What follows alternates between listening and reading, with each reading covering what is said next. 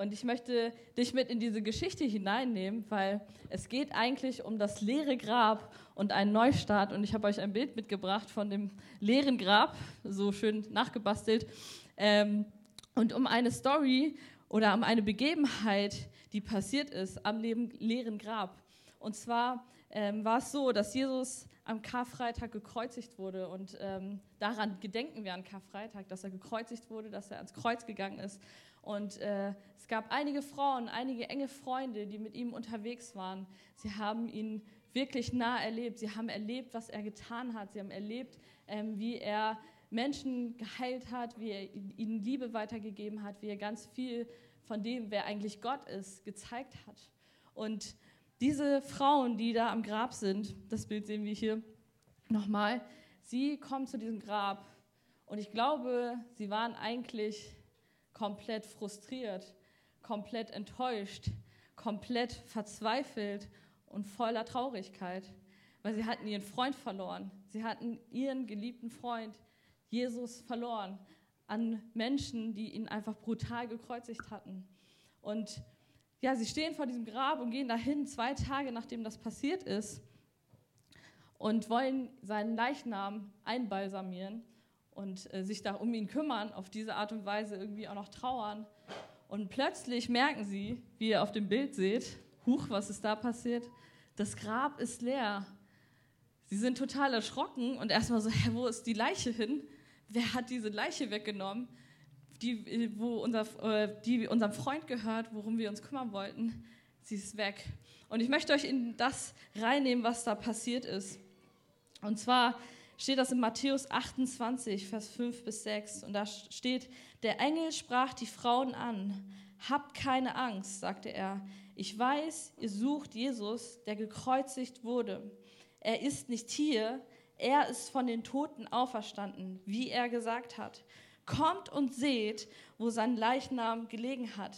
Also diese Frauen, die eigentlich voller Trauer sind, voller Frust, voller Enttäuschung, kommen zu diesem Grab und plötzlich kommt da ein Engel hervor und sagt, hey, ihr seid ja eigentlich komplett aus dem falschen Grund hier, weil Jesus erlebt.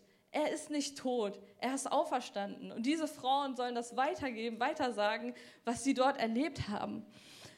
Und ja, vielleicht, oh, hupsi, sorry. ähm, ich räume das mal ganz kurz weg, dass es nicht wieder passiert. Ähm, und diese Frauen erleben dieses Grab, erleben dieses leere Grab. Und wir feiern heute Ostern. Und ich frage mich, was bedeutet dieses leere Grab eigentlich für dich und für mich? Was bedeutet das leere Grab in unserem Leben? Was will uns das leere Grab sagen? Welcher Zuspruch ist das vielleicht, den du heute mitnehmen kannst, wo du dich einfach nochmal neu erinnern kannst oder wo du das zum ersten Mal hören kannst. Und ich möchte, dass du dir vorstellst, dass das Schlimmste, was du jemals getan hast, denk mal an das Schlimmste, also man denkt ja nicht so gerne an solche Sachen, aber denk mal an das Schlimmste vielleicht, ist jetzt nicht so positiv, ja, aber denk mal wirklich an das Schlimmste vielleicht, was du dir, ja, wo du dich erinnern kannst, was du getan hast das ist nicht so ein schönes Gefühl. Da kommt Schuld in uns hoch, da kommt Scham in uns hoch, da kommen Ängste in uns hoch. Aber es gibt einen, der gesagt hat, ey, diese Schuld, ich spreche Gnade über dich aus. Es ist Gnade. Und diese Schuld musst du nicht tragen, sondern ich trage sie. Und das Erste, was Jesus getan hat, ist an dieses Kreuz zu gehen und er hat, das Grab ist leer, weil das eine Bedeutung hat. Ohne das leere Grab wäre unser Glaube eigentlich sinnlos. Wenn Jesus nicht auferstanden wäre, wäre unser Glaube tot, genauso wie Jesus es damals war. Aber weil er auferstanden ist, weil er lebt, ist diese Schuld gesühnt, ist auch die Schuld getilgt für dich. Und du darfst sagen, ey, es gibt einen Neustart in meinem Leben das ist ein Grund zum Feiern. Ein Grund, wo wir vielleicht erstmal denken, ah, eigentlich, oh, das ist aber krass, wenn das jemand anders jetzt für mich nimmt. Aber Jesus, er liebt dich so sehr, er kann das nicht aushalten, dass du dieses Gefühl von Schuld und Verletztheit und was auch immer du in deinem Leben trägst, dass du das tragen musst, sondern er liebt dich so sehr, dass er sagt, ich will nicht, dass du das trägst. Ich nehme das auf mich, ich gehe an dieses Kreuz, ich sterbe, weil er jeden Einzelnen hier vor Augen hatte und gesagt hat, ey, das ist, was ich dir sagen möchte. Ich liebe dich. Ich will dich. Ich will dir nah sein und ich will nicht, dass du Angst, dass du Schuld, dass du Scham, irgendwas davon tragen musst, sondern ich trage es für dich. Aber nicht nur das hat Jesus getan. Er ist nicht nur ans Kreuz gegangen, er hat nicht nur gesagt, ich liebe dich, er ist auferstanden, sondern er sagt uns noch was zu, und zwar das leere Grab schenkt uns, ist nicht das letzte Wort, sondern er schenkt uns auch neues Leben und er schenkt uns auch ewiges Leben. Jesus ist nicht tot, er ist heute noch lebendig und er ist heute noch hier mitten unter uns. Und er sagt zu uns, du kannst auch ewiges Leben haben, wenn du an mich glaubst. In Johannes 3, Vers 16 steht, das eigentlich komplett zusammengefasst, das möchte ich mit euch lesen. Denn Gott hat der Welt seine Liebe dadurch gezeigt, dass er seinen einzigen Sohn für sie hergab, damit jeder, der an ihn glaubt, das ewige Leben hat und nicht verloren geht. Also all das andere habe ich schon gesagt, aber er sagt auch, nicht nur deine Schuld ist getilgt, nicht nur alles, was du jemals getan hast, das ist dir vergeben. Ich spreche Vergebung über dich aus, ich spreche Gnade über dich aus, sondern er sagt auch, du wirst ewig leben. Krass, wie sieht das aus? Also man fragt sich ja, wie sieht es nach dem Tod aus? Oder ist es überhaupt, manche Menschen haben Angst vorm Tod, manche Menschen ähm, fürchten den Tod, was auch immer. Aber was bedeutet das? Unser Körper wird sterben, aber unsere Seele, unser Geist wird ewig leben mit Gott, in Gottes Gegenwart, wenn wir sagen, wir glauben an ihn. Und das bedeutet auch das leere Grab, dass der Tod das nicht das letzte Wort hat, genauso wie bei Jesus. Der Tod hatte nicht das letzte Wort, sondern der Tod war ein Hindurchgehen für das Ewige, was wir erleben dürfen. Und das Dritte, was das leere Grab uns sagen will, ist, dass wir eine lebendige Beziehung zu Jesus haben dürfen. Vielleicht hast du es schon erlebt, vielleicht hast du es noch nicht erlebt, vielleicht hast du es auch schon tausendmal gehört und jahrelang darüber nachgedacht und setzt dich täglich damit auseinander, weil du Jesus folgst und sagst, hey, ich möchte, ich habe das schon erlebt, diese Vergebung der Schuld. Aber Jesus sagt zu uns immer wieder, du kannst eine Beziehung haben. Und ich finde das so spannend.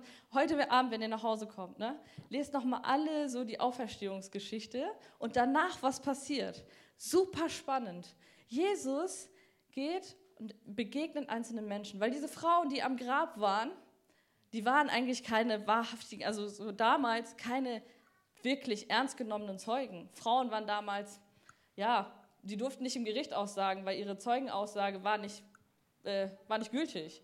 So. Und diese Frauen erleben als erstes, dass Jesus auferstanden ist. Sie gehen zu seinen engsten Freunden, die zwölf Jünger, sagt, sagt ihnen das, oder die sagen ihnen das, und sie glauben ihn nicht.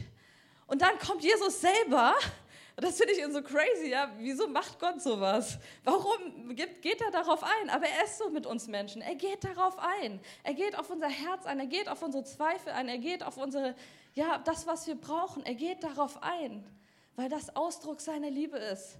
Und er geht darauf ein und geht zu diesen Jüngern. Und es gab einen Jünger, er hat richtig, Entschuldigung, liebe Kinder, in die Scheiße gegriffen. Ja? Er hat richtig in die Scheiße gegriffen. Und zwar war das ein Jünger, der gesagt hat, er war so leidenschaftlich, das war so ein richtig leidenschaftlicher Typ, ja. Der ist so abgegangen und gesagt, Jesus, ich würde alles für dich tun, egal was passiert. Ich bin immer an deiner Seite. Und wenn dich jemand anfasst, dann hacke ich jemand ein Ohr ab. Ist mir scheißegal, ich mach das.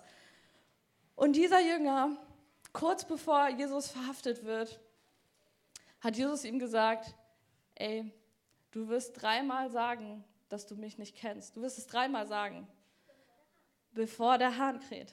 Genau, Max, du hast gut aufgepasst. Sehr gut. Und nächstes Mal kannst du hier mal vorne stehen und das erzählen. Finde ich gut. Und ähm, dann ist nämlich genau das eingetroffen. Petrus, ähm, Jesus wird verhaftet, kurz vor seiner Kreuzigung. Petrus ist ähm, in, unter so einer Menschenmenge, sprechen ihn Leute an und er sagt, ich kenne ihn nicht. Dreimal sagt er, ich kenne ihn nicht. Und dann begegnet Jesus diesen Jüngern wieder, mehrmals. Und eine Begegnung, die hat mich richtig nochmal gepackt, weil sie an einem Ort waren, einige von ihnen waren Fischer und sie waren wieder am Fischen. Und dachte so, hä, warum sind die denn schon wieder am Fischen? Die was, wissen auch, was Jesus denen gesagt hat. Er ist ihnen begegnet, er hat ihnen seine, manchen auch sogar seine Wunden gezeigt. Wieso sind die denn schon wieder da am Fischen? Die haben noch was anderes zu tun. Und wisst ihr, manchmal brauchen wir nicht nur einen kompletten Neustart, wo wir sagen, ey Jesus, ich möchte dich erleben, sondern manche sind auch hier, du hast Jesus schon erlebt. Du, du hast Jesus schon oft erlebt. Und manchmal gehen wir durch Enttäuschung, durch Frust, durch Herausforderungen in unserem Leben und wir gehen an Orte zurück, weil wir da Sicherheit suchen, was nicht falsch ist, was in Ordnung ist. Aber ich, Jesus ist genau an diesen Ort nochmal gegangen, als Auferstandener. Er hat mit ihnen da gegrillt und Fische gefangen. Könnt ihr in Johannes nachlesen. Fand ich voll interessant, weil Jesus an diesen Ort zurückgeht und sagt, Petrus, liebst du mich? Liebst du mich? Liebst du mich? Also ja, du nicht mich, aber Jesus fragt Petrus, liebst du mich? Und Petrus sagt, ja, natürlich, ich liebe dich. Er hat ja immer gesagt, er würde alles für Jesus tun, aber Jesus fragt nur diese eine Frage. Und ich glaube, manchmal ist es auch in unserem Glauben so, wir brauchen diesen Neustart, dieses neue Leben, aber manchmal brauchen wir auch dieses Neuwagen, neu aufmachen. Neu, dass Jesus zu uns kommt und sagt, hey, du bist hier an dem sicheren Ort. Ich weiß, du brauchst das gerade, aber komm zu mir. Ich liebe dich und ich möchte, dass du es neu wagst mit mir. Nicht, weil er sagt, ja, du, du musst das machen, sondern weil du die Chance hast, die Wahl hast. Du darfst ihm deine Hand geben. Und ich, äh, ich möchte dich ja einfach ermutigen, nicht nur, ja, wenn du sagst, ey, ich bin das erste Mal da, Jesus hat einen neuen Start für dich, Jesus hat ein neues Leben für dich. Aber das Leben ist immer wieder erneuerbar. Jesus erneuert immer wieder. Er bleibt nicht dabei stehen. Und wisst ihr, ich erlebe das auch manchmal, dass ich durch solche Zeiten gehe. Manchmal brauchen wir diesen Zuspruch von Gott, weil wir zurückgehen an einen sicheren Ort, weil wir zurückgehen an einen Ort, wo wir eigentlich, den wir eigentlich kennen, wo wir fischen waren schon immer. Ja? Und manchmal müssen wir einfach da Jesus begegnen und er sagt, liebst du mich? Komm mit mir, wage es neu. Und manchmal hängt, ist es wie bei so einem hängenden Computer. Techniker, ihr wisst ja Bescheid. Ja, wir hatten heute auch schon technische Struggles, das äh, alle Jahre wieder oder alle Tage wieder eher. Aber manchmal ist es auch wirklich dieses, ey, irgendwie hängt da was. Irgendwie hängt da was. Und ich komme nicht hier weiter am, am PC. Ich komme hier nicht, weil das Programm spackt einfach komplett. Das hat sich alles aufgehängt. Und weißt du, Jesus sagt zu dir, komm, wag es neu. Wir drücken noch mal drauf. Und ich glaube, dass wirklich etwas in deinem Leben auch durchbrechen kann, wenn du diese Einladung annimmst. Das leere Grab, es schenkt uns neues Leben. Das leere Grab, es ist, es ist für, ja, es zeigt uns die Ewigkeit, die wir mit Gott haben. Aber das leere Grab zeigt uns vor allem, dass wir eine Beziehung mit Gott haben können. Und egal, wo du heute stehst, ob du sagst, ey, ich will dieses neue Leben. Oder ey, ich bin schon so lange mit Jesus unterwegs, aber ich, irgendwie hänge ich hier fest. Irgendwie brauche ich hier so einen Durchbruch. Da möchte ich dich einladen, vielleicht wirklich heute diesen, dieses Osterfest zu nehmen, zu sagen, hey, ich möchte es neu wagen. Ich möchte neu starten. Ich möchte neu in diese Hand von Jesus einschlagen und sagen, ja, ich komme mit dir. Wer weiß, wo es hinführt, aber ich glaube, es führt zu einem wunderbaren, wunderschönen Ort, wo er mit dir hingehen will, was er dir noch zeigen will in diesem Leben mit ihm.